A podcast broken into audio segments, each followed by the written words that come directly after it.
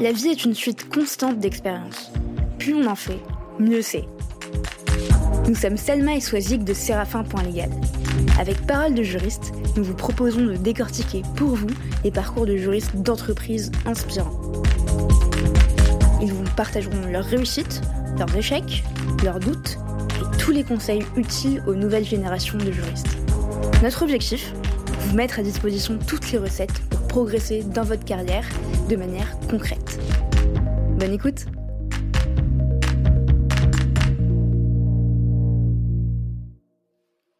Bonjour Léa. Bonjour Léa. Bonjour Selma, bonjour Swazig. On est encore ravis, parce qu'on le dit chaque semaine, euh, de, recevoir euh, une nouvelle invitée, un, nouveau profil et surtout un nouveau parcours de, juriste. D'ailleurs, euh, il me semble que c'est le premier parcours de juriste spécialisé en droit social. On n'a jamais reçu de, juriste en, droit social depuis le début. Donc, donc tu es la première, Léa. Yes. Bah, écoutez, c'est moi qui vous remercie. Euh, je suis hyper euh, contente euh, bah, d'être invitée sur ce podcast et puis de parler un petit peu bah, de mon expérience pour faire une petite confidence euh, ou pas d'ailleurs à, nos auditeurs, moi j'ai adoré la manière euh, avec laquelle tu, as pris contact avec nous. Donc c'était au moment de l'annonce du, lancement du podcast, fin janvier, si je dis pas de bêtises. Tu as commenté cette fameuse publication de, Thomas qui expliquait la genèse de ce projet et tu, tu lui indiquais justement que tu étais super intéressé à l'idée d'y participer ce que je trouve génial parce que finalement le podcast n'était pas lancé, tu nous connaissais pas et tu nous as tout de suite fait confiance et euh, ce que ce qui est hyper audacieux, courageux, courageux, oui. Ouais, courageux et, et, et, ce qui prouve en fait que tu es toujours, euh, enfin, en tout cas moi c'est l'image que je me fais de toi, euh, sans même te connaître euh, particulièrement, c'est euh, finalement quelqu'un qui qui est toujours prête à découvrir de bah, de nouvelles choses et de se lancer dans de nouvelles expériences. Et prête à prendre des risques. Eh ben écoutez, merci beaucoup euh, pour ce super compliment. Bah en fait, j'ai vraiment fait ça spontanément. Euh, j'ai été sur LinkedIn et puis j'ai vu en fait euh, que vous lanciez un podcast et pour le coup je connaissais pas du tout Séraphin Légal et je me suis dit mais c'est génial. Alors moi-même euh, j'adore écouter des podcasts et je me suis dit mais un podcast spécial juriste pour parler des professions juridiques c'est super.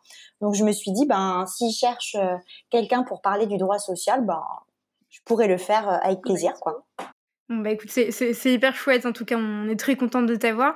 Et est-ce que tu, tu, peux te présenter de la façon dont tu le souhaites et nous dire qui tu es, euh, ce que tu fais, ce qui te passionne, euh, qui tu es en tout cas? Ok, bah alors euh, donc moi je suis Léa Beaurepaire, j'ai 26 ans.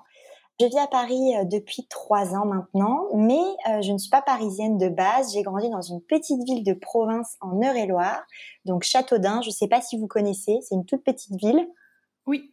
Ah bon bah super. D'habitude on me dit euh, non, mais euh, c'est top. réviser ma géographie du coup. Euh. c'est ça. Bon petite ville, mais il y a, y, a, un château, c'est c'est sympa. Donc sinon bah je suis juriste en droit social depuis maintenant deux ans.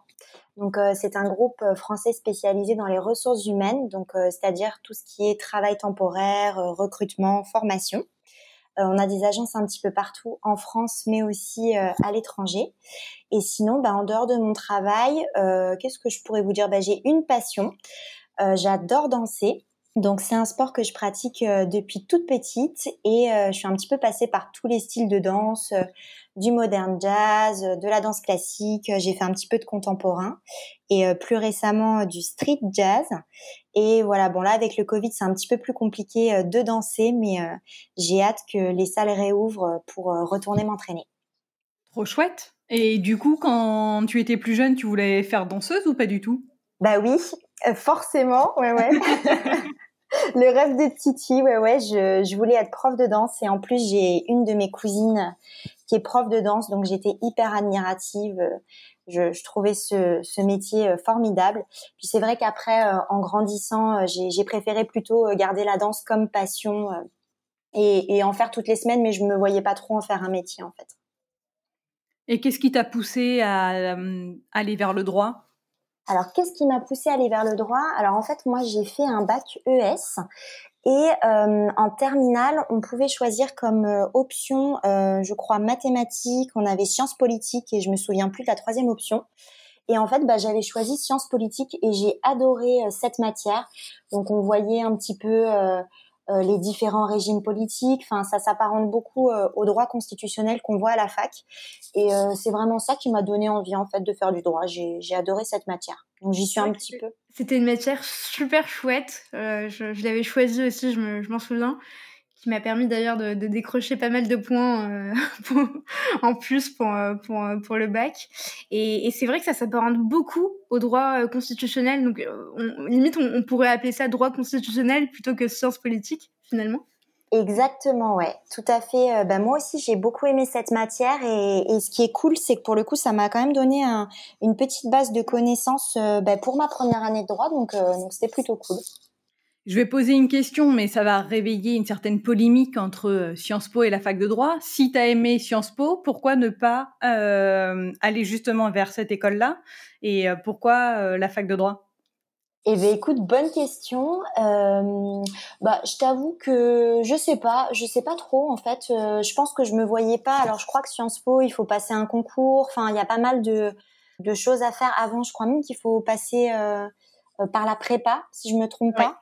Ouais, et je vous avoue que je me voyais pas euh, faire euh, une classe préparatoire. Enfin, j'avais vraiment envie de de me spécialiser, enfin, assez rapidement et d'aller à la fac. Donc, euh, donc c'est vrai que je m'étais pas trop posé la question pour Sciences Po, mais voilà, je me voyais plus aller dans un cursus où où je pouvais rentrer facilement et pas passer par des classes préparatoires, par des concours. Mmh, je comprends. Et donc, tu as, décroché ton, ton bac. Quand exactement tu peux, tu peux me situer ça euh? Ah, Ça, c'est une pique. Alors, euh, en 2013, je crois, mais attends si je dis pas de bêtises. Ok, en 2013, donc en 2013, tu décroches ton bac. Et, et justement, j'ai vu sur ton profil LinkedIn que tu avais fait une sorte de, de, tour de France des universités pendant tes études. Et, et, et, vraiment, rien de péjoratif dans le, dans le tour de France des universités. Parfois, ça peut être super mal vu, mais, mais je trouve que ça peut apporter pas mal de choses en termes de, de mobilité, découvrir de nouvelles villes, de nouvelles façons de, de, de travailler. Parce que finalement, d'une fac à l'autre, bah, c'est pas toujours les mêmes méthodes d'enseignement. Et, et, justement, tu as suivi ta licence à, à Tours, puis ton master 1 à Toulouse, euh, Toulouse Capitale, et ensuite ton master 2 à Lille. Cette même université qui a d'ailleurs formé 90% des invités de ce podcast. 90 Ouais, je pense, 90%, je te jure, c'est vrai. Et est-ce que justement cette mobilité, c'était un, un, choix de ta part euh, Ou est-ce que c'était juste, euh, bah, c'était lié à des, des événements personnels ou, ou universitaires?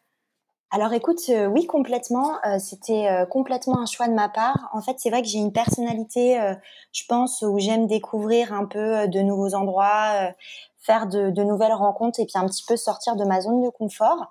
Et en fait, bah, étant donné que j'ai grandi donc dans ma petite ville de province Châteaudun, c'est vrai qu'à 18 ans, bah, j'avais pas trop le choix en fait que de partir. Alors pour le coup, c'est vrai que j'ai commencé, enfin j'ai vécu trois ans euh, à Tours, euh, donc qui était à une heure et demie à peu près euh, de de, de là où, où j'ai grandi. Euh, alors c'est vrai que j'ai adoré étudier dans cette ville parce qu'elle est hyper dynamique, c'est une ville très étudiante, c'est vraiment sympa. Après, c'est vrai que j'ai passé trois ans là-bas et après, après ces trois ans, j'avais quand même l'impression d'avoir fait un petit peu le tour et, et j'avais envie de, de changement. Donc c'est vrai que j'aurais pu faire mon master 1 euh, et ben rester à Tours, mais euh, je me suis dit allez, euh, on, tente de partir ailleurs. Donc je me suis dit mais où est-ce que je vais aller? Puisque du coup je pouvais aller un petit peu partout en France. Et bah, je me suis un peu dirigée vers Toulouse parce que je me suis dit le sud c'est quand même sympa. On a la mer pas très loin, la montagne, l'Espagne. Donc c'était un petit peu euh, le cadre de rêve et je me suis dit ben pourquoi pas euh, mêler euh, études et un cadre de vie quand même plutôt sympa. Et du coup donc cette année de M1 passant, j'avais à l'époque, alors je sais pas si vous vous souvenez, mais les sélections en fait en droit, c'était pas en troisième année comme maintenant, mais c'était entre le M1 et le M2. Euh, donc du coup, bah moi j'avais la possibilité de faire mon M2 ailleurs qu'à Toulouse. Et euh, c'est vrai que mes, comment je pourrais dire, mes affinités avaient un petit peu changé en fait dans mes choix de master 2. Donc euh, j'étais plus vraiment en phase avec euh, ceux qui étaient proposés à Toulouse. Alors pas du tout euh, qu'ils étaient pas bien loin de là, mais euh, c'est vrai que moi je voulais plus un, un master 2 assez assez pratique avec beaucoup d'intervenants extérieurs. Donc du coup bah, j'ai postulé un petit peu partout en France et bah, j'ai été prise à Lille. Donc du coup ben je suis partie dans le nord de la France. Et après, donc cette année à Lille, et eh ben, je me suis dit euh, que pour commencer ma vie professionnelle, ce serait pas mal d'aller à Paris parce que c'est vrai pour des postes de juriste, bah, il y a quand même pas mal d'offres. Donc voilà. En fait, c'était un, un, mélange entre des opportunités et, et surtout aussi potentiellement des, des, des, endroits et des destinations proches des lieux de vacances et d'ensoleillement et de... non, Lille. Ouais, c'est ça. Non, mais pour Toulouse, bon, euh, Léa, pour Toulouse, on va pas se mentir. Carrément. Bah écoute, c'est ça quoi. Si tu peux aller euh, le week-end à la mer ou en Espagne, euh, c'est quand même, c'est quand même sympa. C'est plutôt chouette. Mais Lille, c'est ça. Mais par contre, Lille, c'est une ville très attractive aussi parce qu'on a la Belgique à côté, l'Allemagne, l'Angleterre. Il y a l'Eurostar qui passe et ça, c'est quand même très cool. Et, et, moi, justement, je me, je me, je me reconnais pas mal dans, dans cette mobilité-là d'une certaine manière parce que euh, je, je, suis arrivée en France il y a, il y a six ans pour euh, poursuivre mes études de droit. Et je sais à quel point ça peut être euh, bah, assez déroutant de s'installer euh, jeune dans une nouvelle ville, loin de ses parents, de sa famille, de devoir se débrouiller parce que il y a 36 000 petits imprévus administratifs ou autres qui peuvent arriver et qu'on n'est pas du tout préparé à, à, à vivre entre guillemets on doit se faire à manger, se faire les, les courses soi-même, aller à la laverie, gérer les, enfin pour moi les allers-retours à la préfecture pour mon titre de séjour. Et, et justement au départ j'étais extrêmement jalouse euh, de mes camarades de, de, de, cours qui arrivaient à la maison, qui mettaient les pieds sous la table, voilà, c'était fait, qui ensuite allaient réviser leur, leur galop, mais toujours avec beaucoup d'énergie, ou réviser leur, leur partiel ou autre. Et, et, et j'avais cette jalousie-là euh, à un certain moment, et, et puis au fur et à mesure, je me suis vite rendu compte que ça me permettait justement de, développer une certaine débrouillardise finalement ou de prendre du recul bien en avance sur certaines situations. Est-ce que toi, ça a été ton cas aussi? Est-ce que as, finalement tu as su en faire une force ou est-ce que au contraire, bah, c'était euh, c'était pas du tout un problème et tu as su, su euh, dépasser ces éléments-là? Alors, euh, c'est vrai que je dirais qu'on envie toujours un petit peu euh, les copines euh, qui vivent chez leurs parents et qui n'ont pas à faire à manger, le ménage et à gérer un petit peu tout le reste quand toi, c'est vrai que c'est ton quotidien. je dirais que j'enviais surtout ça, mais plus en période de partiel. Tu sais, quand t'enchaînes un mmh. peu les examens et que le temps, c'est quand même assez précieux mais par contre, euh, après, j'ai jamais été vraiment triste en fait euh, de pas avoir pu euh, vivre chez mes parents pendant mes études, parce qu'en fait, bah, j'ai toujours su depuis petite que bah, dans la ville dans laquelle j'ai grandi, il n'y avait pas vraiment d'opportunité en fait pour pour faire ces études supérieures. Donc, si tu veux, je l'ai un peu vu comme une une continuité. Donc, j'étais pas, ça me ça me pesait pas forcément. Puis je trouve que c'est quand même hyper cool euh, quand euh, tu es jeune, tu vois, de se dire bah je peux avoir mon propre appartement, euh, me débrouiller toute seule. Et moi j'étais hyper contente de quitter ma petite ville de province et de partir dans une ville un peu plus grande. Donc donc voilà. Et sinon après je te dirais qu'avec du recul ça m'a quand même fait grandir parce que je pense que quand dès 18 ans tu dois un peu bah, te gérer bah, comme une adulte finalement t'en retires une force et je dirais que peut-être je me suis moins mise de barrières en fait et finalement j'ai pas trop peur de tenter de nouvelles choses ou, ou d'aller euh, vers l'inconnu parce qu'en fait bah, je l'ai fait assez jeune. Donc si tu veux c'est c'est plutôt normal en fait pour moi. C'est bien pour ça que tu nous as contactés. Bah, exactement voilà. C'est ça. Et si on revient un peu à ta, spécialité, donc le droit social, c'est vrai que c'est une matière comme le droit de la famille ou le droit pénal qui font partie de, ces matières juridiques qui impliquent des personnes et qui donc sont parfois plus difficiles euh, à, gérer ou en tout cas euh, il y a une implication émotionnelle qui est un peu différente que euh, la propriété intellectuelle par exemple pour, pour ne pas le, le citer. Est-ce que pour toi c'est parfois lourd à porter au quotidien? Comment tu fais pour prendre du recul par rapport à certaines situations? Et puis, dernière question, quel conseil tu pourrais donner à, des gens qui sortent de stage et qui euh, embrassent cette profession-là, ou en tout cas cette matière-là? Alors, euh, c'est vrai qu'effectivement, euh, quand on exerce le métier de juriste en droit social, on est un petit peu au cœur de la vie de l'entreprise et on peut être amené à, devoir un peu gérer des situations qui peuvent être un peu délicates. Euh, maintenant, est-ce que c'est lourd à porter au quotidien? Euh, Je te dirais oui et non. Euh, je pense que ça peut l'être quand on est face à certains salariés qui peuvent être un petit peu agressifs ou alors des salariés qui, qui pleurent parce qu'ils sont dans une situation bah, qui est compliquée pour eux. Donc je te dirais que ça c'est pas toujours évident. Après malheureusement, enfin je dirais c'est un peu notre quotidien et on s'habitue un petit peu bah, à tout, j'ai envie de dire.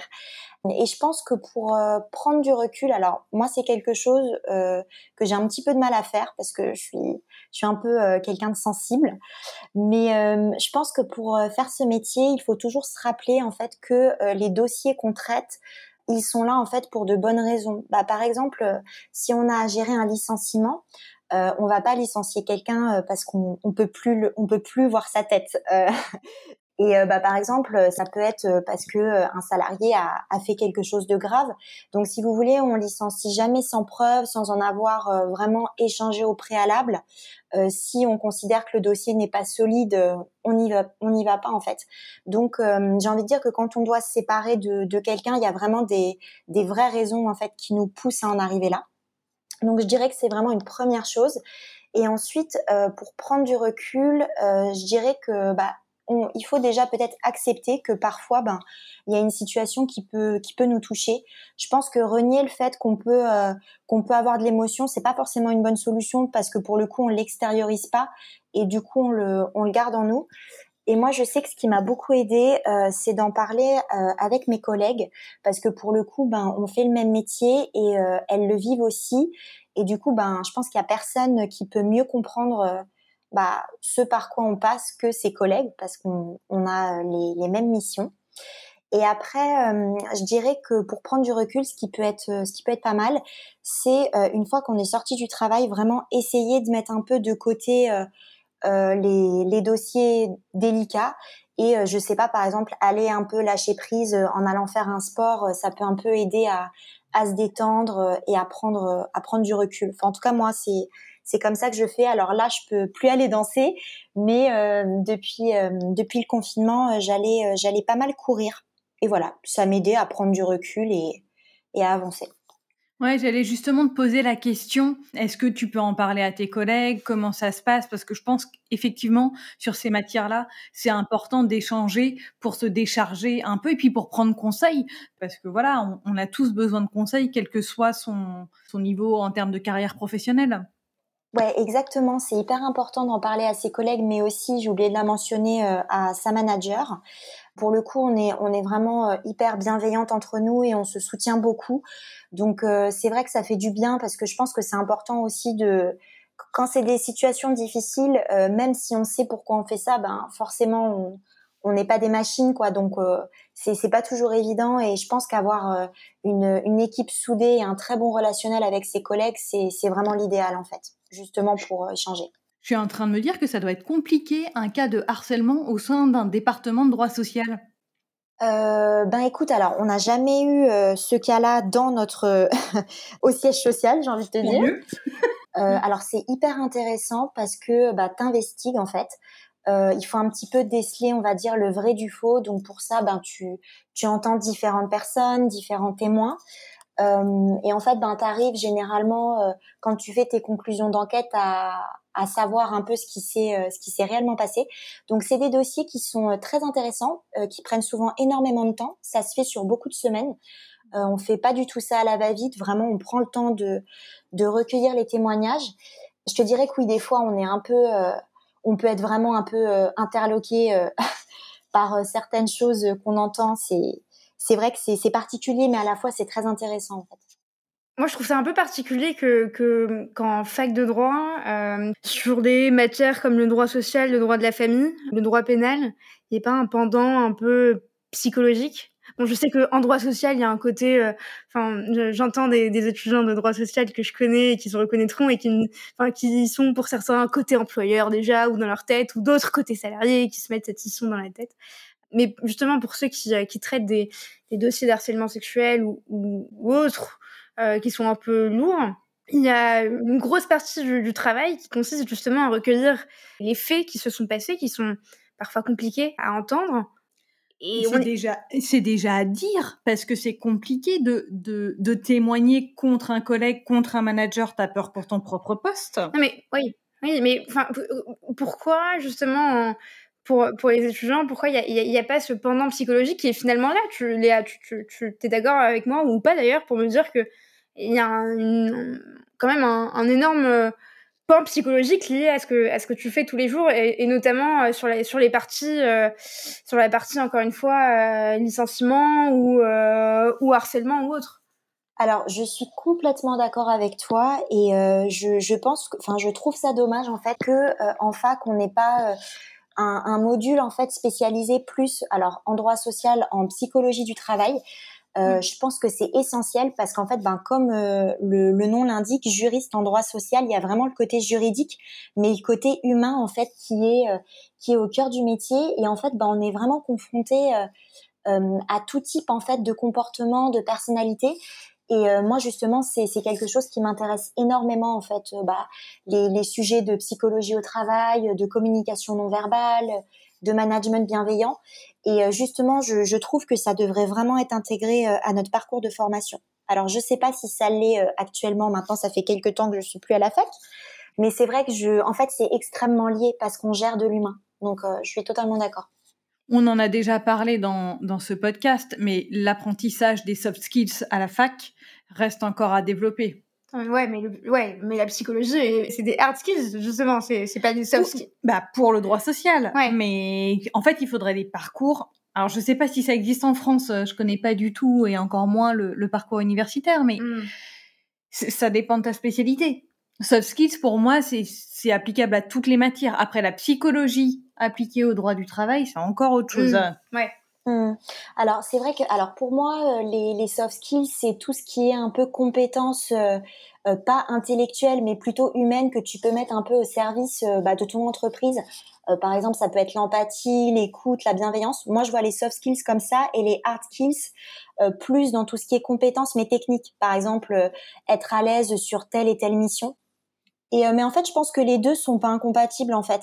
Développer ces soft skills euh, à la fac par des modules, mais aussi avoir euh, des modules vraiment dédiés à la psychologie du travail, à l'étude un petit peu des comportements, parce que c'est c'est vraiment au cœur du métier. Je suis je suis totalement d'accord. Et est-ce que toi aussi, tu as eu cette, ce, ce, fameux questionnement, tu sais, quand tu arrives en, en Master 2 et que ta, ta promo est divisée entre ceux qui veulent exercer côté employeur, côté salarié? Ouais, alors écoute, euh, moi dans ma promo, on voulait tous être juristes, enfin pour la plupart. Et écoute, je me souviens pas que c'était très scindé comme ça. Ah ouais? Euh, ouais, je pense qu'en fait, on cherchait tous vraiment euh, un job qui, qui corresponde à nos attentes avec les, les missions qu'on souhaitait. Euh, moi, c'est vrai que pour le coup, euh, je, me, je me suis retrouvée dans mes stages pas mal du côté employeur, mais en fait, ça s'est un petit peu, un petit peu fait comme ça. Et t'as été euh, voir des audiences au Conseil des prud'hommes ou des stages ou fait des stages? Ouais, alors complètement. Alors les audiences au Conseil de prud'homme, j'aimais bien y aller le mercredi après-midi quand j'avais pas cours. J'aimais bien. D'ailleurs, j'allais voir aussi pas mal d'affaires en droit pénal. C'était ultra intéressant. Par contre, ça m'a complètement euh, vaccinée parce que je trouve ça passionnant, mais je pourrais pas exercer cette matière. c'est quand même, euh, c'est quand même particulier. Mais oui, j'allais voir, j'allais voir des audiences. Et après, euh, j'ai fait pas mal de stages. Enfin, pas mal. Tout est relatif, mais j'ai commencé à faire des stages en fait en master 1 parce qu'en fait avant, bah, je travaillais les étés. Euh, j'ai toujours travaillé deux mois l'été, donc c'est vrai que j'avais pas forcément euh, les créneaux. Je trouve que hum, ça, au niveau de la fac, ce serait peut-être aussi un peu amélioré parce que bah, c'est vrai que quand tu fais des jobs étudiants l'été, tu peux pas forcément euh, ben, faire des stages et le reste de l'année, c'est trop compliqué. Et donc du coup, ouais, j'ai fait un premier stage de un mois euh, en cabinet d'avocat, donc quand j'étais fin de master 1. Euh, après, j'avais enchaîné avec un autre stage d'un mois dans les ressources humaines. Et après, à la fin de mon master 2, euh, j'ai fait un stage de 4 mois au sein du groupe SAMSIC, donc euh, vraiment un stage spécifique euh, juriste en droit social. Et après, j'ai refait un stage de 6 mois en cabinet d'avocat côté employeur. Et alors, moi, j'ai fait comme toi, j'ai commencé par un stage en cabinet d'avocat. est-ce que tu l'as fait pour découvrir le métier d'avocat ou est-ce que tu avais une envie d'être avocate? Alors un petit peu des deux. Euh, c'est vrai que quand j'ai quand j'ai été en fac de droit, euh, j'aimais bien en fait le métier d'avocat. Euh, j'aimais bien l'idée qu'on pouvait défendre les, les, intérêts de son client, qu'on pouvait aussi avoir son cabinet. J'aimais bien un peu le côté aussi liberté.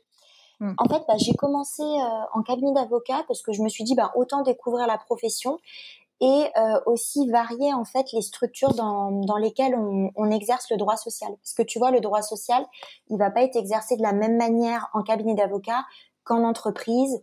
Euh, je sais pas que dans un service de ressources humaines dans une mairie comme j'ai pu faire ou encore je sais pas dans des associations tu vois la pratique est différente et du coup j'aimais bien aussi ce côté de varier un peu les, les structures donc c'est pour ça un peu que je suis passée par euh, le cabinet d'avocat et aussi par l'entreprise est-ce que tu as, as, une anecdote à nous raconter, ou, enfin, quelle qu'elle soit, ou un, ou un moment où tu t'es dit, en fait, c'est ça que je veux faire, c'est, euh, j'ai je, je, pris la bonne décision, le droit social, euh, c'est toute ma vie. c'est toute ma vie ben, écoute, je sais pas si c'est toute ma vie, mais... Euh... Non, j'espère pas, j'espère pas. Pourquoi? Ça peut? Oui, ça peut, mais enfin, il y a tellement d'autres choses aussi. Oui. Euh, ouais. On peut pas dire que, que un élément constitue toute non. sa vie. Ça peut être un élément déclencheur. C'est vrai. C'est ça. Et eh ben écoute, quand est-ce que je me suis dit que j'aimais le droit social euh, J'ai vraiment eu envie de me spécialiser euh, dans cette matière en troisième année de droit en fait. Euh, on avait eu une matière de, de, droit du travail euh, où on voyait un petit peu toute la vie du salarié, mais de manière juridique, euh, donc euh, de l'élaboration d'un contrat de travail à la rupture de son contrat. Et j'ai trouvé ça hyper vivant en fait comme matière et très pratique En fait, dans notre vie de tous les jours, on connaît tous quelqu'un qui est salarié et qui peut, qui peut avoir des, difficultés à son travail. J'ai vraiment eu envie de me spécialiser là-dedans parce que j'ai vraiment aimé la matière. Après, quand j'étais en cabinet d'avocat, alors à la base, donc comme je vous l'ai dit, je voulais être avocate. Euh, mais après, en le pratiquant en cabinet, je vais dire que j'ai pas non plus de de grosses révélations en fait du métier. Euh, je pense que c'est vraiment un métier qu'on exerce par passion. Je le vois comme ça, moi. Et euh, c'est vrai que je, je m'y voyais pas trop et euh, bah, je me voyais beaucoup plus en entreprise. Pour le côté très opérationnel, tu un petit peu en lien euh, bah, avec les salariés, les organisations syndicales, les managers et j'aimais bien ce côté-là en fait. Et alors, si je ne me trompe pas, ton poste actuel chez Synergie est ton premier emploi. Donc déjà, bravo, parce que c'est pas toujours évident de décrocher un premier poste. Et euh, est-ce que tu peux nous raconter comment tu t'y es prise et en quoi consiste ton poste, tes missions, voilà. Alors, comment je m'y suis prise euh, Cette histoire est un peu longue, donc je vais essayer de faire synthétique. Il était une fois. C'est ça. Alors, c'est ça. Et donc en fait, bah, comme je vous l'ai dit, en fin de master 2, euh, j'avais fait un premier stage de quatre mois en entreprise et après j'ai enchaîné euh, en cabinet d'avocat pendant six mois. Et en fait, étant donné que ça se passait bien euh, en cabinet d'avocat, euh, on s'était dit avec l'avocate qu'on verrait comment on pourrait faire à la fin de ces six mois pour un petit peu prolonger le stage si ça m'intéressait. Il s'avère qu'à la fin de ces six mois, euh, on n'a pas vraiment trouvé de, de, solution parce que j'étais plus conventionnée en fait par la fac. J'avais plus le, le, statut étudiante et je sais qu'il y a pas mal d'étudiants qui sont aussi dans ce cas-là et, mmh. et c'est pas forcément facile. J'ai été dans ce cas aussi. Ouais, donc c'est vrai que c'est pas évident. Après, tu peux soit euh, euh, payer une, une, convention de stage mmh. ou alors mmh. trouver une autre solution, mais je je sais pas trop laquelle.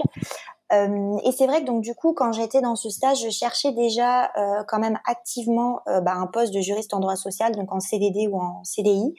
Euh, j'avais postulé à, à, plusieurs offres. Euh, j'étais pas emballée par par les offres d'emploi qu'il y avait au moment. donc je me suis un peu retrouvée au moment où mon stage s'est terminé, un peu du jour au lendemain. mon stage, il est fini. Qu'est-ce que je vais faire?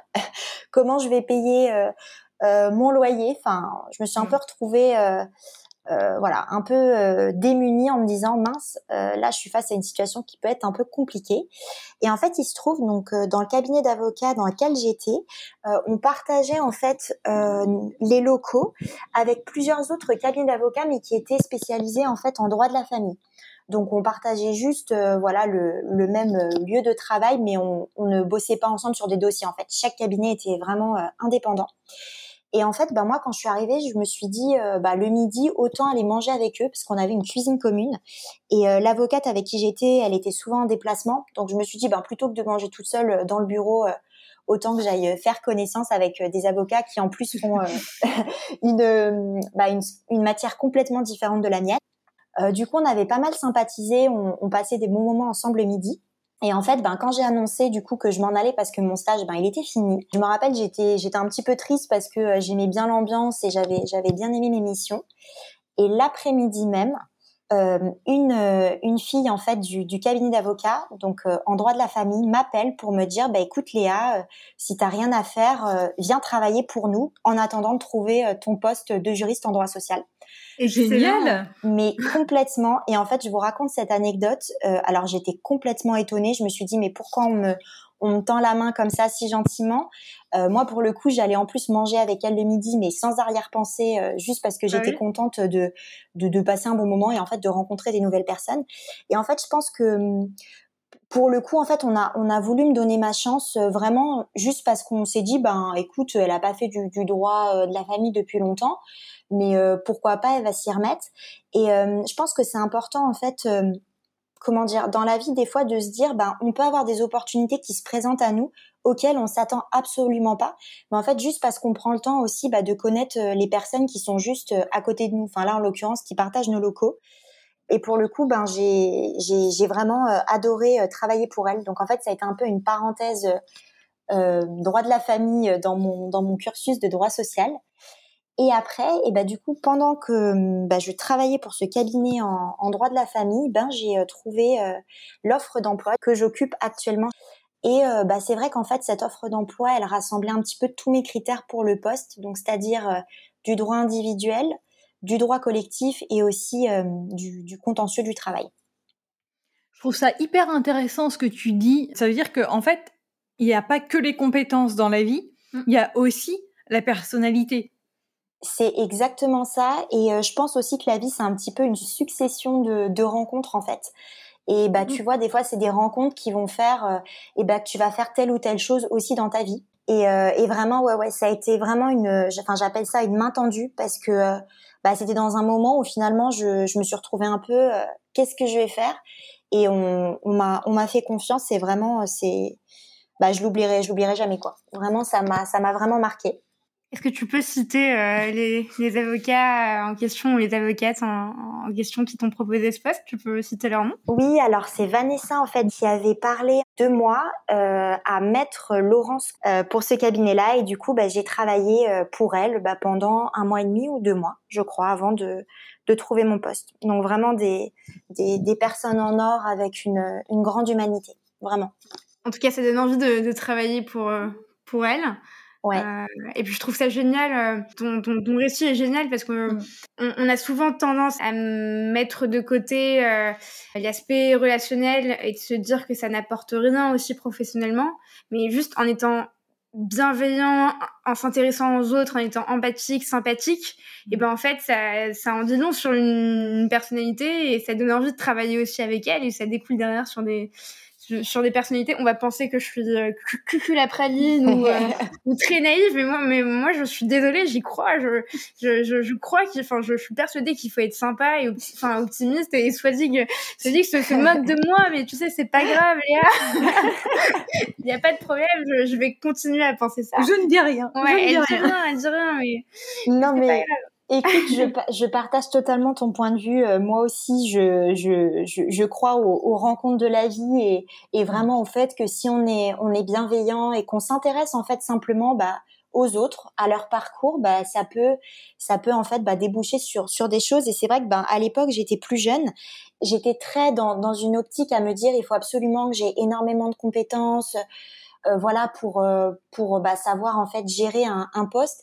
Et en fait ben avec cette expérience j'ai compris que tu pouvais aussi euh, bah, juste t'intéresser aux autres être respectueux être bienveillant. Et voilà on pouvait aussi en fait te, te faire confiance et surtout bah, se dire c'est pas grave si elle a pas fait du droit de la famille depuis des années on va lui montrer et ça va bien se passer. Et ça je pense qu'aujourd'hui c'est quand même plutôt rare pour aller dans ton sens, Selma, je vais, je vais quand même dire ah. que les compétences, ça s'acquiert, alors que la personnalité, c'est quand même plus compliqué d'évoluer. Exactement. Et moi, c'est pareil. Je dis souvent ça. Et je dis même les valeurs non plus. Ça, ça s'acquiert ah pas. On a, on a chacun notre socle de valeurs. Et pour moi, euh, on peut difficilement en fait changer ça. Mais je suis totalement d'accord. Et du coup, pour revenir sur ton poste, en quoi consiste-t-il? Quelles sont tes missions? Ouais.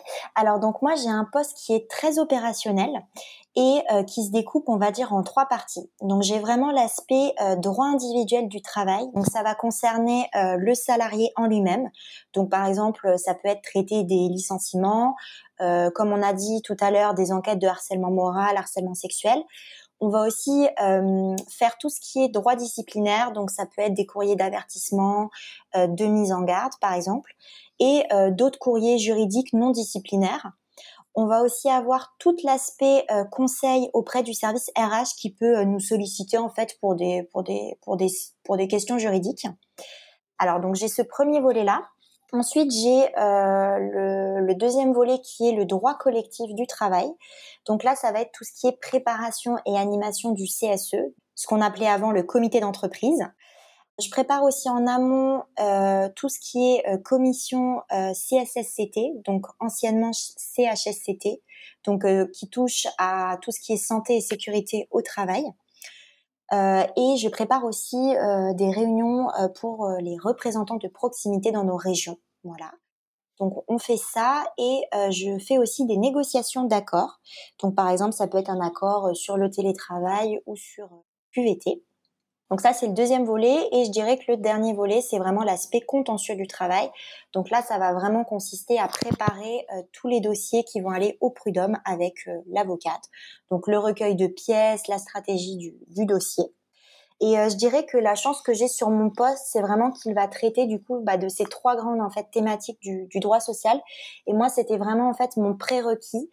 Euh, je, je, voulais vraiment voilà voir ces trois spécificités là euh, parce que c'est vrai que euh, plus l'entreprise elle est grosse généralement plus les juristes en droit social ils vont être spécialisés dans un de ces trois domaines donc par exemple faire que du contentieux ou que du droit individuel et moi la vraie chance que j'ai c'est vraiment de, de, pouvoir faire les trois au quotidien et vous êtes combien au sein de l'équipe? On est trois juristes en droit social une responsable juridique sociale et une directrice juridique sociale voilà, donc on est cinq. Vous êtes cinq et, et, justement, tu, quand tu parlais de ton poste, tu disais bah aujourd'hui ça s'appelle comme ça, ça s'appelle comme ça, et avant c'était comme ça, et ça en dit long aussi sur les les remous, les changements, les évolutions que subit mais constamment le, droit social. Euh, c'est une matière qui est super complexe. En tout cas, moi qui m'a l'air super complexe, euh, notamment en termes d'évolution.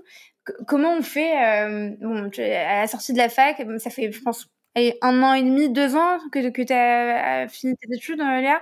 Euh, comment tu fais pour te mettre à jour hein, de toutes ces évolutions? Alors, euh, on a mis en place un système de veille juridique au sein de l'équipe. et ça, c'est vraiment top parce que tous les mois, en fait, ben, on a toutes les décisions jurisprudentielles et, tous les petits points un petit peu légaux qui sortent. Donc euh, ça, je te dirais vraiment que pour moi, c'est la solution en fait, de toujours euh, bah, se maintenir euh, au fait des actualités. Et pour le coup, alors c'est une de mes collègues en fait qui gère spécifiquement ça et qui nous envoie tous les mois une newsletter qui est d'ailleurs très très sympa. Elle fait ça avec des, des petits des, des, petits PowerPoint un peu sympas. Donc en plus de ça, c'est ludique. Et voilà, je pense vraiment que pour se pour se maintenir à jour, parce que c'est vrai que c'est une matière qui bouge énormément. Euh, je te dirais vraiment que c'est bien si ça peut être mis en place au sein de l'équipe, en fait. Ce système un peu d'actualité juridique euh, mensuelle.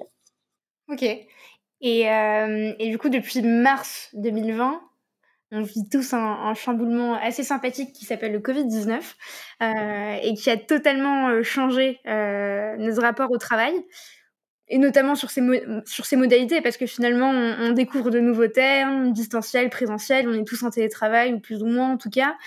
Euh, moi, je sais qu'en tant que salarié, euh, même si on, on l'impose, j'ai encore du mal à rester euh, uniquement chez moi parce que j'ai envie d'être proche de, de, mes collègues, euh, enfin pas physiquement, mais en tout cas d'être de d'être au bureau, de, de, de parler à la machine à café avec Swadig, euh, d'ensuite aller, euh, je sais pas, prendre une pause avec euh, Clément. Enfin, voilà, c'est des choses qui sont hyper importantes et qu'on a de, de moins en moins. J'imagine que toi, de ton côté, euh, bah, juste au moment du confinement, tu as dû avoir, euh, avec ton équipe, euh, pas mal de travail sur le sujet, avec une recrudescence de, de dossiers qui, qui, ont dû tomber dessus à ce moment-là. comment comment tu as vécu la période du confinement? Comment ça s'est passé pour toi et qu'est-ce que tu as dû gérer du coup? Alors, euh, écoute, je pense que j'ai mieux vécu le confinement, je pense, que certaines de mes collègues, parce que la plupart de mes collègues, elles sont mamans. Et pour le coup, elles, elles ont eu le, le côté enfant à charge et école à la maison. Euh, donc clairement, euh, c'était c'était loin d'être évident pour elle. Euh, moi, c'est vrai que j'avais j'avais pas vraiment ce côté-là. Donc bon, c'est vrai que du jour au lendemain, se retrouver en 100% télétravail, ça ça fait un petit peu bizarre. Après, je te dirais que je l'ai pas, je l'ai, je l'ai pas mal vécu en fait, parce que je pense que c'est comme tout, tu vois, c'est, c'est un peu un, rythme à prendre. Au niveau de la charge de travail, alors on a une charge de travail effectivement euh, plus élevée en, en, début de confinement euh, parce qu'on a eu une pluie euh, de textes législatifs qui sont sortis les uns après les autres. Donc il a fallu un petit peu s'organiser. Après, on a su se, se, répartir en fait la charge de travail entre nous. et ça, je pense que c'est c'est une vraie force. Et après, je te dirais que pour la vision du télétravail, je pense que c'est vraiment en fait propre à chacun, tu vois. Euh, si tu as des enfants, si t'as pas d'enfants, tu vois déjà ça, ça change un petit peu la donne. Après, euh, est-ce que tu préfères euh, aller au bureau ou est-ce que tu t'es aussi bien chez toi? Moi, je t'avoue que pour moi, le gros avantage du télétravail, c'est de ne pas avoir à faire 45 minutes de métro le matin et la même chose le soir. Euh, clairement, euh, moi, j'ai vraiment du mal avec les transports en commun à Paris. Euh, vu que je ah bah, il faut aimer les gens hein, dans ces cas-là. C'est ça, voilà. Et euh, moi, c'est vrai qu'étant pas parisienne de base, euh, voilà, le, le, métro, ça va bien, mais à petite dose. Donc euh, voilà, moi je l'ai bien vécu, euh, mais je pense que c'est c'est vraiment hyper personnel et je pense aussi que ce qui est important, euh, c'est qu'il y a un vrai respect en fait de la vie pro et perso dans le télétravail et je pense que c'est mmh. toute la difficulté. Moi je sais que chez Synergie, la chance que j'ai, c'est que une fois que j'ai fermé mon PC, on va pas m'appeler à des horaires indécents ou me demander des choses et juste parce que je suis chez moi, tu rallumes ton PC. Ça, ça n'arrive pas. Euh, et je pense que c'est vraiment une, une chance. Alors je sais pas si c'est partout pareil, mais euh, je pense que ce côté euh, séparation vie pro vie perso, il faut que ce soit assez scindé parce que sinon ça peut être un peu compliqué, tu vois. Et, justement, tu disais que tu, que tu travaillais sur des, des, sujets de QVT avec ton équipe. Est-ce que, enfin, si, si, tu veux, hein, est-ce que il y a des, des sujets qui, à, ton avis, sont particulièrement essentiels à aborder, à mettre en place, qui ne le sont pas aujourd'hui dans la plupart des entreprises. Je te demande ça, je te le demande aussi pour moi, parce que j'ai été euh, nommée à l'unanimité, je ne sais pas pourquoi, par mon équipe euh, comme étant, alors CHO, je déteste ce terme, c'est Chief Happiness Officer. C'est ah, un terme. Ouais, oui, oui, oui. Le... Tu es drôle, intelligent, t'aimes les gens. Apparemment, donc voilà, apparemment j'aurai toutes ces qualités, donc super, génial. Et justement, j'essaye de en ce moment de, de recueillir pas mal euh, d'infos euh, auprès de, de, certaines personnes, de voir si on peut euh, faire intervenir des personnes qui ont travaillé sur ce sujet pour pour nous dire comment elles ont fait pour mettre en place, je sais pas des des, des, des, actions qui permettent d'améliorer la qualité de vie au travail. Est-ce que toi, tu as des, euh, as des, je sais pas, des conseils ou des pistes à nous donner? Alors, euh, moi, le, le, sujet de la qualité de vie au travail, c'est en cours euh, actuellement euh, de, de, rédaction, on va dire. Donc, c'est c'est pas encore finalisé. Mais ce que je peux te dire, c'est que la qualité de vie au travail, c'est un sujet tellement large, ça peut englober en fait beaucoup beaucoup de choses moi, comment je vois la qualité de vie au travail, c'est tout simplement pas être ultra stressé euh, toute la journée au travail. Je pense que c'est ultra important déjà d'être dans un environnement euh, sain, bienveillant, euh, ne pas avoir une énorme pression sur les épaules. Euh, je pense qu'en plus, pour être performant, c'est beaucoup mieux. Je pense aussi que la qualité de vie au travail, c'est très lié en fait aux relations euh, qu'on peut avoir avec son équipe, mais aussi avec son manager. Euh, qui est euh, une fluidité, euh, par exemple, dans les échanges. Je pense que c'est important. Et aussi un suivi de, de la charge d'activité. Ça, je pense que c'est un point aussi qui est, qui est non négligeable. Et après, qu'est-ce que je te dirais d'autre? Ben, je te dirais aussi que c'est le droit à la déconnexion. Euh, maintenant, c'est vrai qu'avec tous les outils numériques qu'on a, le, le, PC portable, le téléphone portable, ben qu'on t'envoie pas un dossier à 21 heures et, et qu'on t'appelle pas à des horaires indécents, ça me ça me semble euh, être euh, être un petit peu la base. Mais voilà, après ça ça dépend vraiment de toi comment tu le perçois et c'est vrai que c'est hyper large. Non, je, réfléchissais à ce que tu disais. C'est vrai que le suivi de la charge de travail, Covid ou pas Covid, c'est vrai que c'est un vrai sujet parce que ça nécessite soit un outil de reporting qui est adapté euh, et qui convienne à tout le monde, alors que chacun a des, a des pratiques différentes et des, et des modes de pensée différents. Je sais aussi que dans certaines entreprises, euh, du fait du, télétravail euh, forcé, euh, il y, a des, cafés tous les après-midi où ce sont des réunions de service qui se transforment en, café. Voilà. Je ne sais pas quelle est la bonne méthode de travail ou la bonne méthode pour garder un lien malgré les, on va dire, les, divers modes de, de communication aujourd'hui.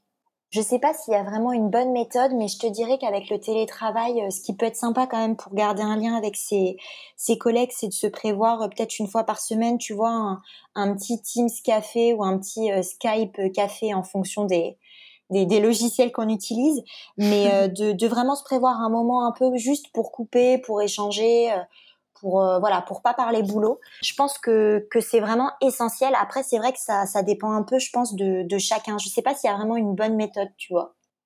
Non, je, je suis pas certaine. Je pense que ça dépend aussi de la personnalité du manager parce qu'il faut pas l'oublier non plus. Après, enfin, voilà, sans rentrer dans le débat, est-ce qu'on est pareil avec son manager ou pas? Est-ce qu'on est, enfin, c'est un peu différent. Ouais, effectivement, ouais, ouais. T'as quand même un, un, lien hiérarchique, donc euh, ça dépend vraiment euh, bah, du manager et aussi de de comment je pourrais dire de, de l'organisation de l'entreprise tu vois. Tu as des t'as des boîtes où euh, le manager va aller euh, euh, boire des, des verres sans problème avec avec ses, ses, collaborateurs et dans d'autres entreprises où où ça va être plus séparé tu vois. Je pense que ça dépend vraiment un peu de l'entreprise et aussi de la personnalité. Très clair. Bah écoute je te, je te présenterai ma ma, ma petite roadmap qui est très très attendue sur euh, sur le sujet. J'ai une journée par par mois en principe pour travailler dessus. Il faut il faut que je m'y mette. Euh, mais mais c'est vrai que moi je, je sais qu'en tout cas j'ai euh, j'ai euh, la chance de travailler dans une entreprise où où effectivement on prend on, prend en compte ces sujets. Mm. Et je sais par exemple, enfin je c'est la deuxième fois que j'en parle, mais c'est hyper important. Je, je, sais que je me suis sentie soutenue par toute l'équipe pour ma galère de titre de séjour. Et, tu vois, enfin pour moi, ça c'est un des critères euh, liés à la qualité de vie au travail. Euh, J'avais, euh, je pense que mon titre avait expiré mais de deux trois jours. J'étais en, plein stress en me disant mais tu vois mon contrat va être suspendu, comment ça va se passer, est-ce qu'ils vont me garder? J'ai aucune difficulté à en parler aujourd'hui, même si c'était un peu compliqué avant. Mais est-ce qu'on va me garder? Comment ça va se passer en fait? Comment je vais faire pour payer mon loyer s'ils me gardent pas ou s'ils suspendent mon contrat? Et, et, en fait, pas du tout. Enfin, que ce soit Colin, euh, que ce soit Swazig ou que ce soit Thomas, Clémence, Maud. Enfin, je, je les citerai pas tous, mais ils ont, ils ont tous été là euh, à proposer leur aide. Swazig a s'enchaîner aussi, à mm. proposer de s'enchaîner à la préfecture euh, si jamais j'avais pas mon titre de séjour. Donc, enfin, pour moi, c'est aussi comment euh, bah, les relations qu'on arrive à, à, créer entre nous et comment on se soutient les, les uns les autres, même s'il faut pas non plus toujours mêler euh, perso et, et, et, pro. Mais là, enfin, c'était. Non, mais enfin, je, je, crois aussi que euh, le fait d'être une petite boîte, ça joue. Après, euh, enfin non, ça me paraît tellement naturel. Enfin, je, pour moi, c'est vrai que, enfin, t'en parles de temps en temps de ça, mais pour moi, c'est c'est même pas un sujet en fait. Ça me paraît juste logique. Logique, ouais. Alors, euh, c'est clair qu'une bonne cohésion d'équipe, pour moi, c'est vraiment essentiel. Mais tu vois, je, je pense que c'est pas non plus le, le, cas partout, tu vois. Mm. C'est vrai que ah ça non, ça, je suis d'accord. Ouais. Non, moi, j'ai connu des, des, ambiances un peu plus compliquées qu'aujourd'hui. Mais il y a quand même, enfin, on travaille. Et puis en plus, pour euh, dévoiler un petit secret, on travaille dans le même bureau avec Selma. Donc on est vraiment, je vais pas dire H24 aujourd'hui ensemble, mais on travaille énormément ensemble. Donc, enfin, je ouais, le soutien, ouais, c'est encore une fois, c'est un non-sujet. Je me répète, mais. Euh... Ouais, ouais, pour moi, ça me paraît vraiment essentiel et, euh, et c'est hyper important d'aller d'aller au bureau et de et de se dire, bah, je vais voir mes collègues, on s'entend bien. Enfin, pour moi, c'est c'est aussi essentiel, tu vois.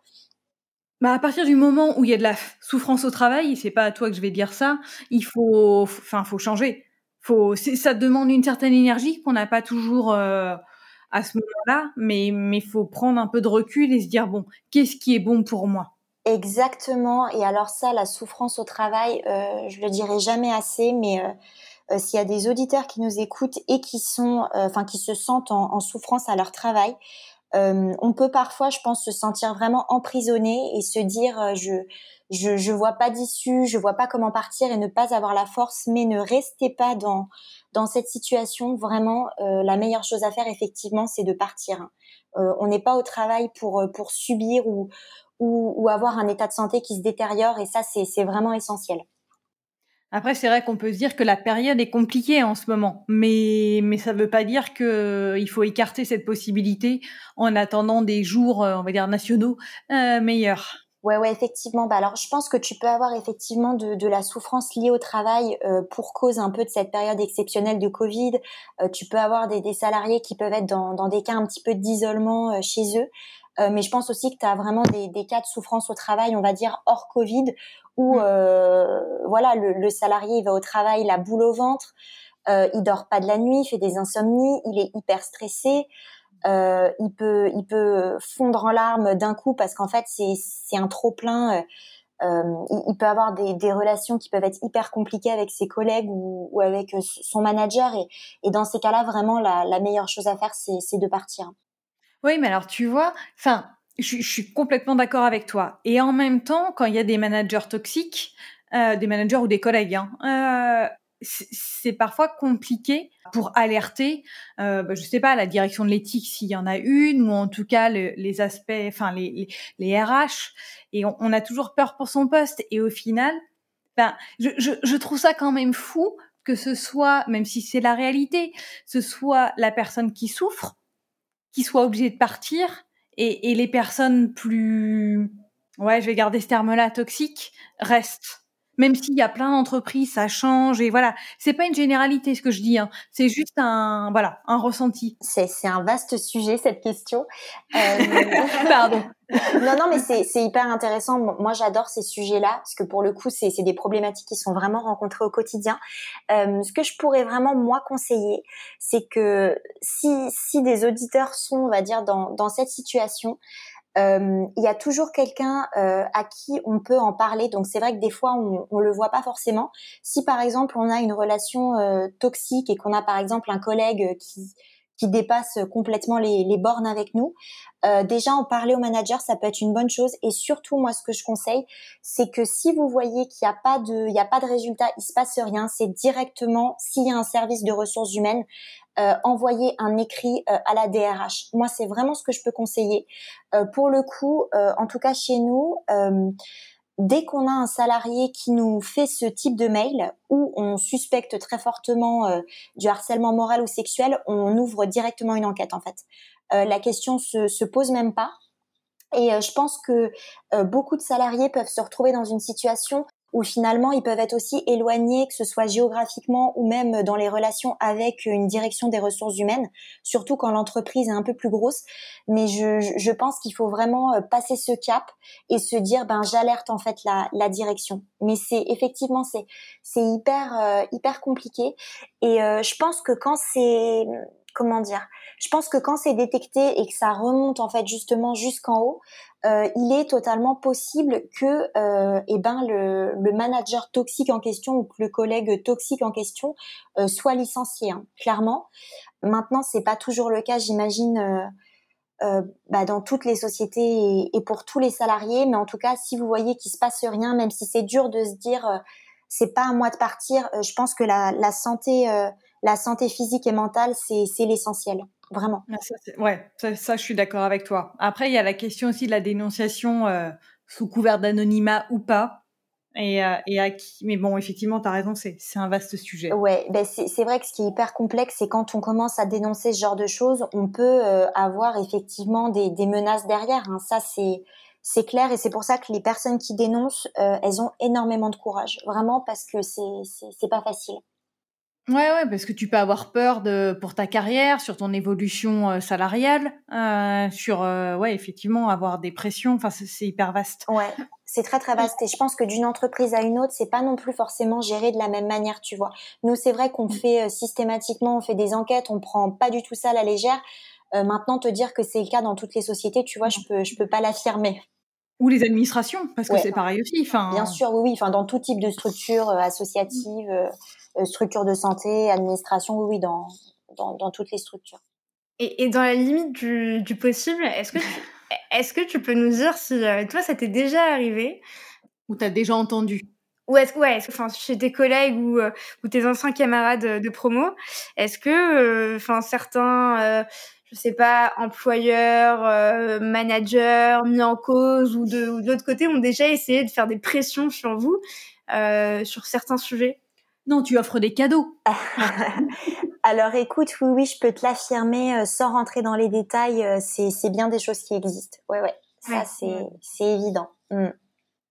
Alors peut-être pour revenir sur un sujet plus léger, euh, s'il y a des auditeurs qui nous écoutent et qui ont des bonnes pratiques ou des conseils pour maintenir euh, un, une qualité de vie au travail euh, agréable, on est on est preneur de, de toutes les suggestions possibles.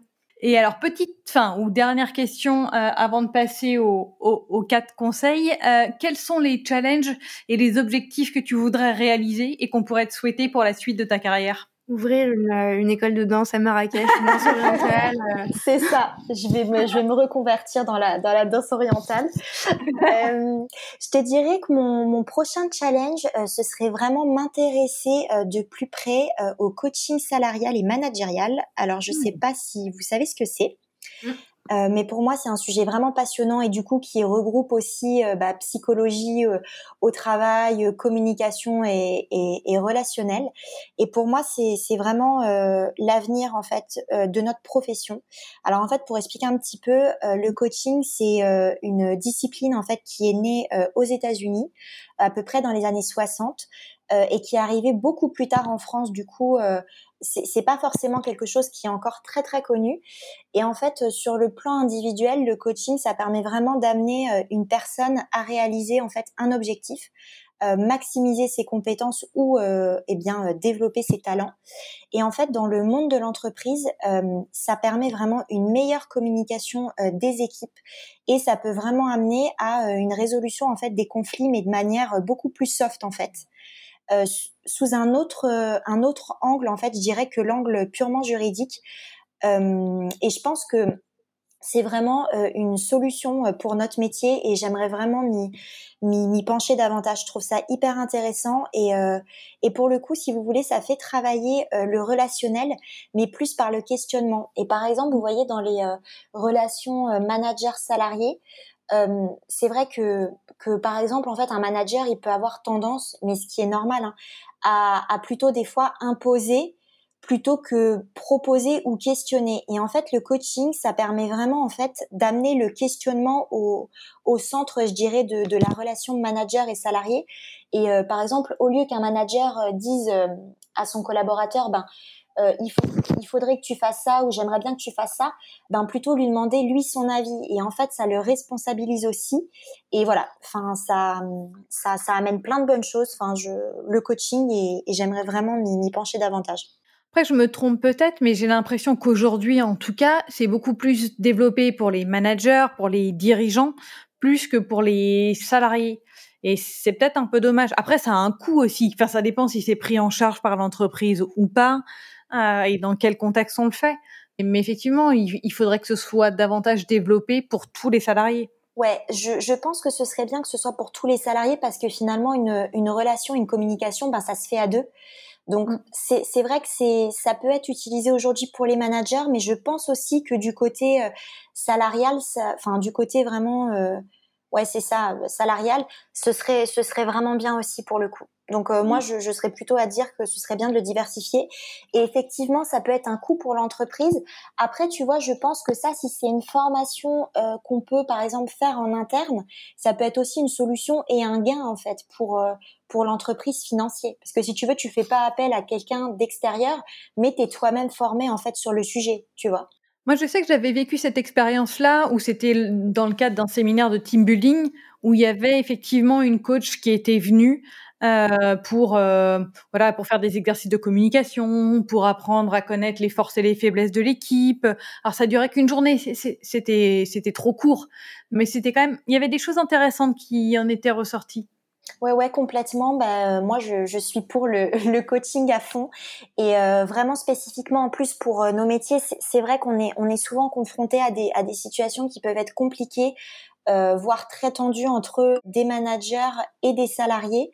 Et euh, vous voyez, mettre ça sous un autre angle, euh, je pense que ça peut vraiment être une réponse. Et vous voyez une, une manière de travailler un peu plus soft, en fait, je dirais. Après, je vais dire quelque chose de politiquement euh, peu correct, mais il faut pas que ça tombe non plus dans euh, tarte à la crème, euh, parlez-vous, ça ira mieux demain. Enfin, faut qu'il y ait un vrai travail de réflexion derrière pour que ce soit efficace. Ouais, ouais, effectivement, c'est un vrai travail de réflexion et je pense que ça se travaille sur sur plusieurs jours en fait. Mmh. J'ai eu tellement peur, Léa, quand elle a dit qu'elle allait dire quelque chose de politiquement incorrect. Euh, Mon cœur s'est arrêté de battre. non, je sais qu'on est écouté. je sais ce qu'elle peut dire, donc euh, si tu veux, parfois je suis un peu inquiète. Euh, écoute, si tu peux nous partager euh, dans les jours à venir des, des, références que tu peux avoir, n'hésite pas. Si tu en as, pour qu'on puisse les mettre en description d'épisode pour les personnes qui sont intéressées. Moi, je sais que je pense à un podcast qui s'appelle Ma juste valeur d'Ilham Hassani et qui est en fait une sorte de est destiné aux femmes, mais je pense que pas mal d'hommes se reconnaîtront aussi, euh, et qui permet justement de coacher les salariés sur des problématiques comme, euh, je sais pas, les augmentations salariales euh, ou autres. Enfin, il n'y a pas que ça, mais comment comment se comporter en entreprise de manière générale. C'est pas, pas du tout la bonne formule. Ce que je te propose du coup après cette longue tirade, c'est de passer à la dernière partie du, podcast. Je vais te poser quatre questions euh, et je te propose de me répondre euh, de manière brève et du tac au tac euh, et de te tenir près de ton buzzer si tu en as un près de toi pour buzzer à chaque fois et pour répondre à chaque fois. première question Léa, si tu devais révolutionner un processus métier, quel serait-il?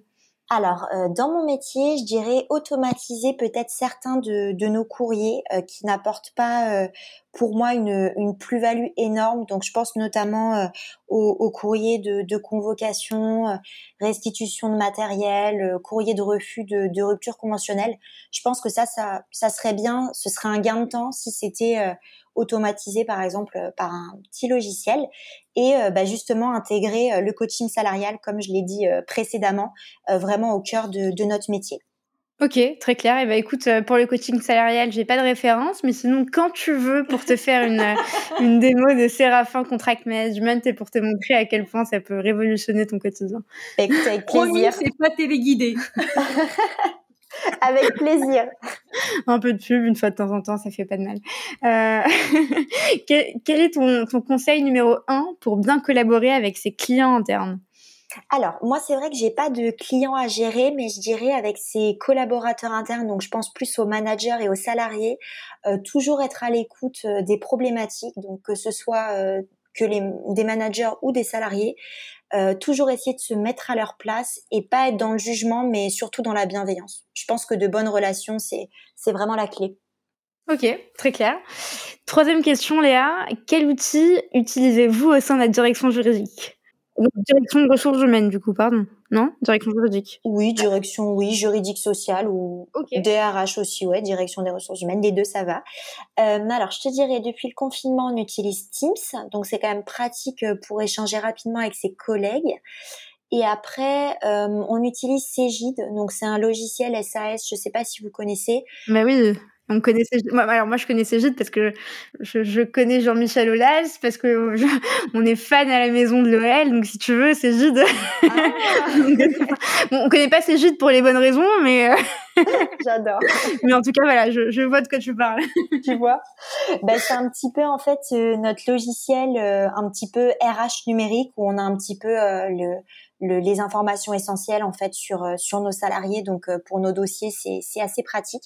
Et puis sinon, je vois pas d'autres euh, outils. Après, on utilise plus certains logiciels, mais c'est très spécifique aux, aux, professions qu'on encadre, puisque du coup, on, on a des, des, commerciaux. Mm-hmm. voilà, donc Winpack, ce, ce, ce, genre d'outils, mais voilà, c'est vraiment spécifique aux, aux commerciaux. C'est lié à la rémunération variable ou? Alors, c'est lié à plein de choses. C'est un peu complexe de, ouais, de résumer ça, mais euh, ça pourrait faire l'objet d'un autre podcast. ok, c'est une bonne manière de s'en sortir. Bravo Léa. je suis pas encore très à l'aise avec euh, avec cet outil, donc je ne préfère pas en dire plus. On adore, ok. Euh... Dernière question, Léa. Euh, si tu devais donner un conseil aux nouvelles générations de juristes qui souhaitent progresser dans leur carrière, quel serait-il?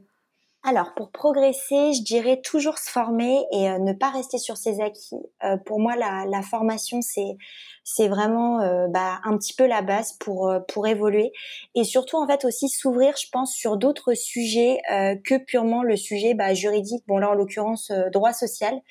par exemple, bah, pour notre profession, ce serait des formations, je sais pas, sur le management, la communication non verbale, l'intelligence émotionnelle, étant donné qu'on est, je le répète depuis dix fois, depuis longtemps, mais euh, un métier euh, de l'humain.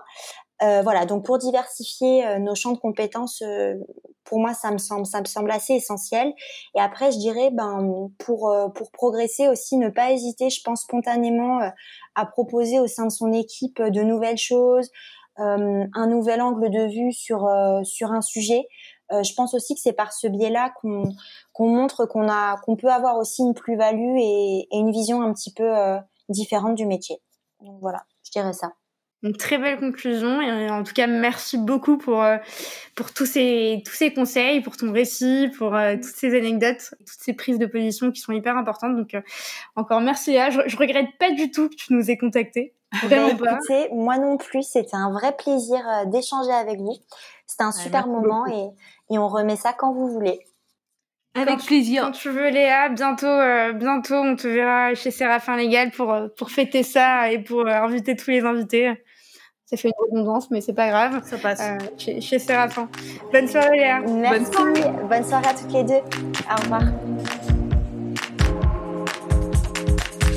Merci d'avoir écouté cet épisode jusqu'au bout.